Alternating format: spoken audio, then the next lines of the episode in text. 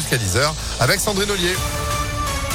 Bonjour Sandrine. Bonjour Phil, bonjour à tous. À la une, cette nouvelle offensive de l'hiver. Le Nord et le Pas-de-Calais viennent d'être placés ce matin en vigilance orange, neige et verglas.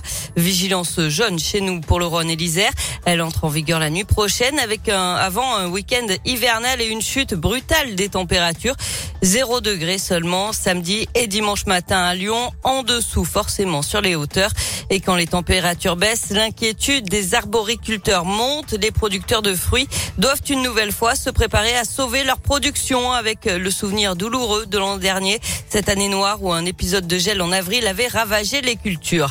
Nadine Jacquet gère le verger de Nadine à Quincieux entre Lyon et Villefranche. Elle a perdu la grande majorité de sa production l'an dernier et elle se prépare au mieux pour affronter le gel avec la crainte de tout perdre. On dort plus trop là, ça fait deux trois jours que je, je suis très inquiète effectivement. Je redoute, je redoute énormément cette période-là parce que c'est une période compliquée. On revenait sur une année un petit peu normale entre guillemets. Tout est en fleurs parce que les hivers malheureusement sont de plus en plus doux quoi qu'il arrive. Hein. Donc ça se met en floraison plus tôt que prévu, toujours avec des gelées qui sont très fortes et qui arrivent du jour au lendemain. Ça, va faire beaucoup de mal sur sur le verger. Voilà, je suis un peu sur le qui-vive. Là cette année, je vais faire une lutte. Je pense aussi par l'intermédiaire de bras zéro pour essayer de faire réchauffer l'atmosphère. Alors on gagne un degré, hein, on gagne pas énormément, mais si on est sur du moins 2, moins 3, ça peut peut-être un petit peu sauver sauver la marchandise. Et elle souhaite sauver en priorité ses parcelles de pêcher et de cerisier. Elle a par ailleurs investi dans une station météo placée dans les parcelles qui lance des alertes lorsque les températures atteignent un seuil critique pour les cultures. Une nouvelle mobilisation des fonctionnaires territoriaux. Ils sont en grève aujourd'hui pour réclamer des hausses de rémunération. Les écoles et les cantines sont perturbées. Le maire de Tizy-les-Bourgs, visé par une enquête, Martin Sauton, aurait participé à des soirées avec des mineurs d'un foyer pour enfants de Saint-Jean-la-Bussière. Et sans le progrès, il y aurait ensuite eu des signalements. Il a été placé en garde à vue puis relâché. L'enquête a été confiée à la brigade de gendarmerie de Villefranche. Un forcené interpellé à Villeurbanne hier. L'homme soupçonné d'être armé s'était retranché dans un appartement du cours Émile Zola.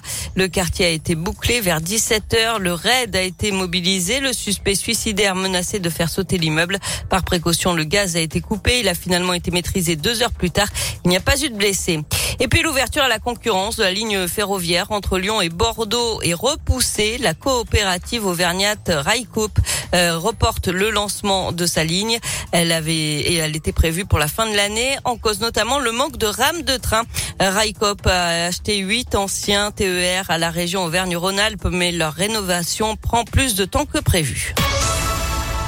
Du sport, du foot ce soir, quart de finale retour de la Ligue des champions féminines. Et les Lyonnaises qui vont tenter de renverser la vapeur ce soir face à la Juventus Turin. Elles avaient été battues 2 buts à 1 à l'aller en Italie. Coup d'envoi à 21h ce soir à Dessine. De son côté, le PSG a validé son ticket pour les demi-finales après avoir éliminé le Bayern Munich. Et puis il y a du basket aussi ce soir avec de l'Euroleague. La Svel joue en Israël sur le parquet du Maccabi Tel Aviv. Début de la rencontre à 20h05. Et puis retour, ce sera euh, dimanche à la maison. Vous serez présent pour soutenir la Svel face au Portel. Vos invitations vous attendent cette matinée et à tout moment. ImpactFM.fr, tous en tribune avec Impact. Merci beaucoup Sandrine. 8h30 vous êtes de retour à 9h. À tout à l'heure.